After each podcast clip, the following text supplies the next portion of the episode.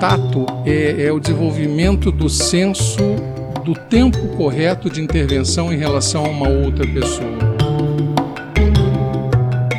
Olá, bem-vinda, bem-vindo ao Tudo Comunica, um podcast da Árvore sobre comunicação, criatividade, gestão e inspiração. Eu sou Rafael Araújo, fundador e diretor executivo da Árvore, e toda semana eu tenho o prazer de trazer um ou mais convidados para conversar com a gente sobre assuntos relacionados à comunicação e que às vezes não estão aí nos manuais de comunicação ou nas rodas de comunicação tradicionais. Hoje a gente tem o prazer de receber um convidado que vai falar sobre um tema que parece estranho no mundo que a gente está vivendo, mas ele é necessário: a arte de dar más notícias. O nosso convidado é o médico Ricardo Krause, ele é psiquiatra e psiquiatra infantil, presidente da Associação Brasileira de Neurologia, Psiquiatria Infantil e Profissões Afins, a ABNEP, que com muito orgulho é cliente da Árvore e a gente tem um desafio grande pela frente e por isso é muito bom receber o Ricardo porque esse tema está passando pelas nossas reuniões e a gente poder compartilhar isso agora é muito importante e nos dá grande prazer. Obrigado, Ricardo. Obrigado a você. É muito bom e é uma honra estar aqui. Um enorme privilégio ter uma, uma interlocução tão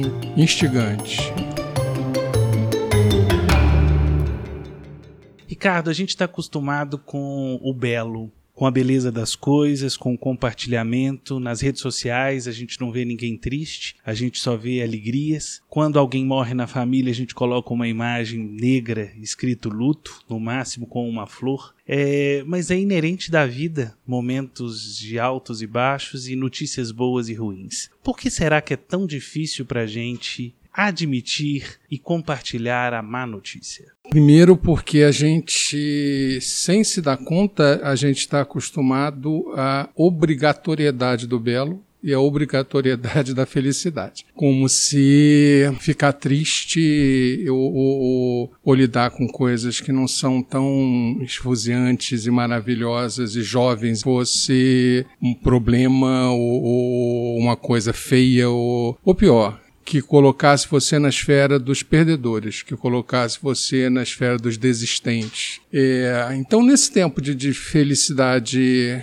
obrigatória e, e, de felicidade a qualquer custo e de vida no aqui e agora, a má notícia sinaliza que as coisas não estão acontecendo do jeito que você imagina. E que se elas continuarem acontecendo, ou é, você precisa fazer alguma coisa porque elas não estão, as coisas não estão indo numa situação de controle, estão caminhando por uma situação em geral, porque a má notícia sinaliza alguma coisa que vai mudar drasticamente a sua vida e sobre a qual você é, não tem a possibilidade de mudar essa coisa. Você pode se preparar para essa coisa, você pode reduzir o dano, mas a má notícia sinaliza um futuro não tão bom. Ricardo, como é que esse tema entrou na sua vida? É, eu trabalhava no pronto-socorro, o chefe da equipe é, me chama, porque, como eu ia fazer psiquiatria, eu atendia os casos emocionais, os casos de, de, de manifestação física de ansiedade, chamados de DNV, PTIS, LIC, enfim, coisas que médicos é, não especialistas têm muito pouca paciência para atender. E esse médico, que era um, um, um visionário, ele colocou que a formação de um médico geral. Passava por atender as pessoas com estado emocional diferenciado e que o espaço de treinamento era um espaço onde o aluno deveria entrar no extremo das dificuldades da sua carreira. Ele diz assim: então você não vai mais é, atender uh, somatizações ou ansiedades ou quadros psiquiátricos. Você vai ser o encarregado de dar mais notícias, você vai ser o encarregado de falar de doenças terminais e notificar as famílias as situações de morte. Foi uma coisa, foi um baque para mim, foi na época uma má notícia, que eu não avaliava quanto isso ia me transformar. Minha prova de fogo foi duas semanas depois conversar com a família de 12 crianças que morreram no acidente de ônibus. Aquilo quase me levou a desistir da carreira literalmente, mas depois foi muito importante para isso. Outro ponto, Ricardo, é a questão da comunicação. Nós estamos falando de um podcast de comunicação onde se considera muito a comunicação verbal. E a má notícia nem sempre ela está na nossa boca. ela está no nosso corpo, ela está, às vezes, no não dito. Como é que você avalia essa questão? A comunicação é, de uma má notícia, da parte de quem vai dar, tem que ser uma coisa muito preparada.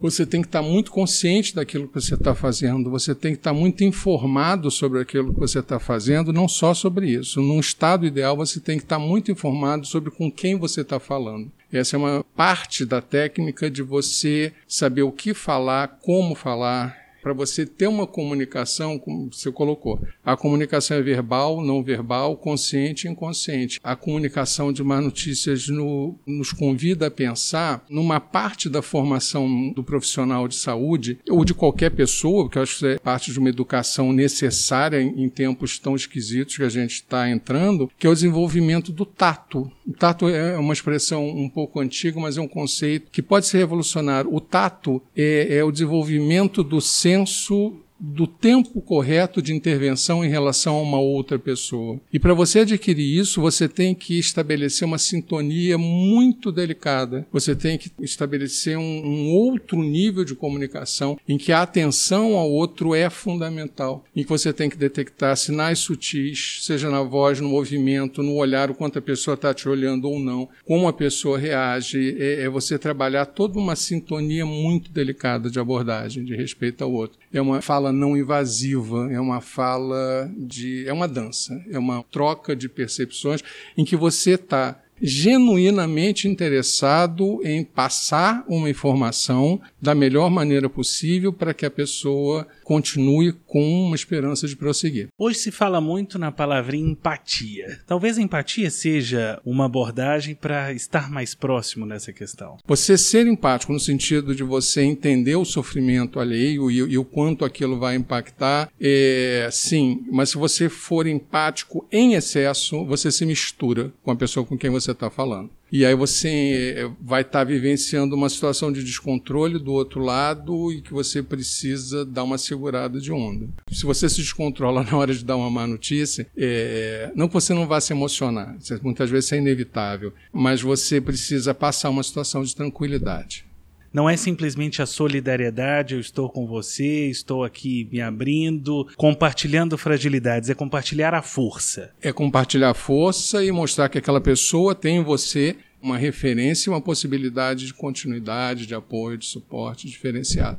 Eu vou pegar o caso do jornalismo, Ricardo. É muito comum hoje assumir, a própria imprensa assumir um papel de salvadora, colocar pessoas no papel de vítima, outras no papel de perseguidora a audiência, nós enquanto audiência, também estamos amando acompanhar um drama alheio. Uhum. Isso vira uma patologia social, né? Toda dicotomia é, é, bem fácil, né? Assim, essa narrativa romântica, essa narrativa de mocinhos e vilões, de heróis e vilões, de certo e de errado. Tem um pensador francês brilhante, que é o Edgar Morin, quando ele fala da teoria da complexidade, ele diz assim, para a gente lidar com coisas complexas, a gente tem que ser complexo. Então ele diz assim, a gente tem que ultrapassar a dialética do tese antítese, síntese para o dialógico, que é a convivência de situações opostas. E essa convivência essa pode ser uma coisa complementar. Uma má notícia é uma delimitação de espaço que convida a gente a buscar soluções. E essas soluções para a saída de crise sempre são melhor do que ser pego de surpresa ou de que negar a gravidade daquilo que a gente está lidando. Outra questão social que a gente observa muito, queria saber sua opinião sobre isso, é sobre a aceitação. Muitas das vezes percebo situações situações onde as pessoas não se posicionam por, com medo de não serem aceitas naquele ambiente, Sim. por aquele grupo de pessoas, por aquela pessoa. E o não fazer nada também é fazer, né? Sem dúvida. E aí vem um dos lados que explica o porquê não dar más notícias ou porquê que é difícil dar má notícia. Uma das preocupações das pessoas é ser confundido com a má notícia. Historicamente, tem um ditado que é nenuncio necari, é, é uma frase latina que fala assim, não mate o mensageiro, porque tem casos conhecidos como o Dário III, que manda matar o mensageiro que vai informar a derrota dele para o Alexandre o Grande, ou Gengis Khan, ou tantos outros. Era uma prática, você é, eliminar o mensageiro das más notícias, confundindo a má notícia com quem traz é uma notícia. Isso é uma prática muito comum. Se a gente extrapolar esse conceito, em tempos em que as pessoas não conversam mais, ou que as pessoas têm problemas sérios de comunicação, em que as pessoas não conseguem ouvir o outro, elas conversas hoje em dia não são conversas, são, são monólogos intercalados, ou a pessoa só fica aguardando o outro terminar para rebater aquilo que ele está falando, ele não está aberto. Então, toda notícia que é diferente do meu modo de pensar ou dos meus conceitos, vira uma má notícia de uma certa maneira porque denuncia a minha ignorância, denuncia a minha falta de amplitude de possibilidade de ideia. Por isso, a verdadeira boa notícia é que a gente pode mudar e se abrir ao outro, se abrir ao novo, se abrir ao dissenso para se ampliar. Existe um protocolo médico para dar a má notícia? Existe, do Robert Bruckman. É, ele é um oncologista que na década de 70 viu a dificuldade que as pessoas tinham e continuavam tendo de falar sobre câncer no momento em que há uma passagem. Nos anos 50, 60 não se falava de câncer, era considerado de mau tom, uma crueldade, já que não ia se fazer nada, não havia nada que fazer, então as pessoas não eram informadas que tinham câncer. E aí, o que o Robert Bruckman ele identificou é que mesmo depois que vários tipos de câncer começaram a ser tratáveis e que haviam medidas paliativas que prolongavam a vida com qualidade dos pacientes, que os médicos com uma enorme dificuldade de discutir determinados assuntos. Então, na verdade, só, só era publicada a parte boa. Não, você tem um câncer que é possível hoje em dia de tratamento, você vai poder fazer isto, aquilo, aquilo outro. Não se discutia a possibilidade de metástase, não se discutia a possibilidade do tratamento não dar certo, ou do câncer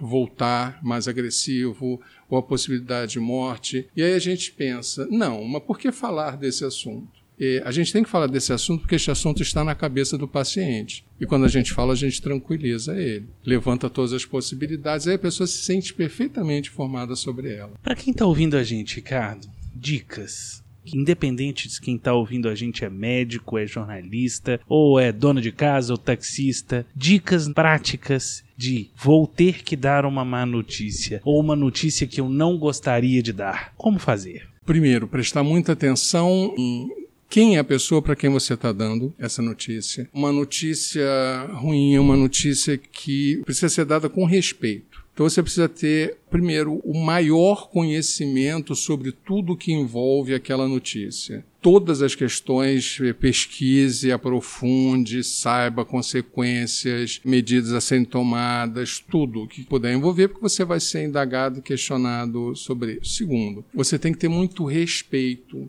porque você colocou uma coisa que tudo comunica. Essa é uma comunicação complicada porque você vai precisar falar de uma coisa e continuar falando, é, mesmo tendo que lidar com uma alteração grave, drástica, emocional, em geral, que acontece da outra parte. Então, assim, isso precisa ser, quando você vai falar uma coisa muito importante, muito grave, num ambiente isolado, separado, confortável. Para quê? Para que a pessoa que está recebendo a notícia esteja à vontade para manifestar sua emoção. Uma outra dica é, é lidar com dados realistas. E uma terceira dica, dar a notícia que precisa ser dada, porque quando isso não é feito, você abre espaço para falsas esperanças, você abre espaço para estratégias inócuas, você abre espaço para pensamento mágico, você abre espaço para a pessoa ser tomada de surpresa e não usar os instrumentos que ela pode dispor para enfrentar as situações. Uma outra dica fundamental: quando a pessoa começar a se emocionar,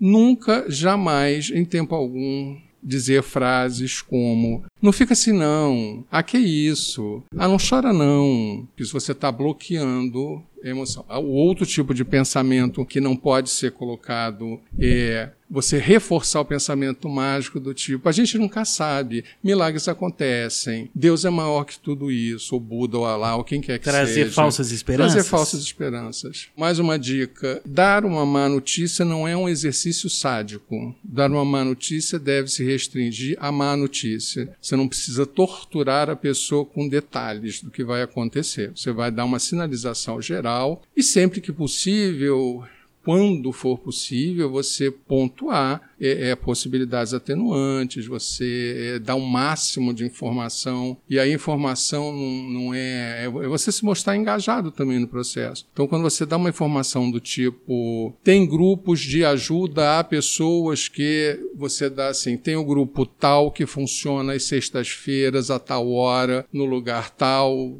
a pessoa se sente respaldada.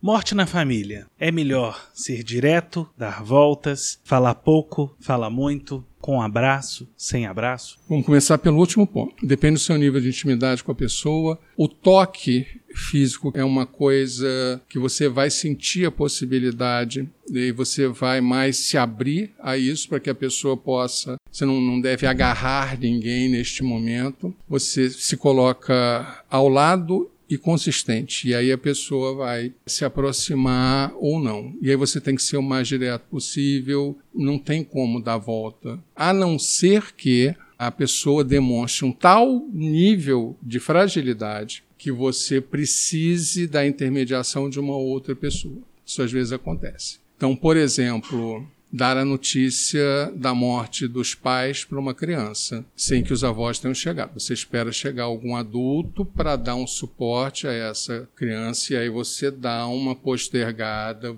Esse é o tipo de assunto que é difícil colocar é, é, piada, mas assim, aí é a estratégia do gato subir no telhado. Em alguns casos você tem que usar. Ricardo, obrigado pela sua participação conosco, pelo papo. O Ricardo, além do podcast, participou conosco semana passada do Revoar e pôde conversar com a equipe da Árvore, com os amigos da Árvore. Então, mais uma vez, é uma grande alegria ter você com a gente. Obrigado a você, Rafael. A alegria é toda minha. Que a gente tenha boas notícias para contar sempre. Com certeza. E se tiver a má notícia, que a gente esteja preparado para isso. E que seja bem dada. Bom, para quem está ouvindo a gente e for de Belo Horizonte, queria trazer uma dica. Já que a gente falou de má notícia, o Museu Mineiro, que fica ali na Avenida João Pinheiro, faz parte do Circuito Cultural Praça da Liberdade. Uma das obras mais importantes do Museu Mineiro é o quadro A Má Notícia, do Belmiro de Almeida. É uma obra de 1899 e está em exposição lá no acervo fixo do Museu Mineiro. Fica o convite para todo mundo para que a gente possa aprofundar ainda mais as análises, as reflexões e também a poesia sobre esse tema. Vamos continuar essa conversa? Manda um e-mail para a gente, tudocomunica@arvore.cc ou nas nossas redes sociais. A gente volta na próxima semana trazendo mais um tema que é importante para profissionais de comunicação e também aqueles que amam esse tema. Um abraço.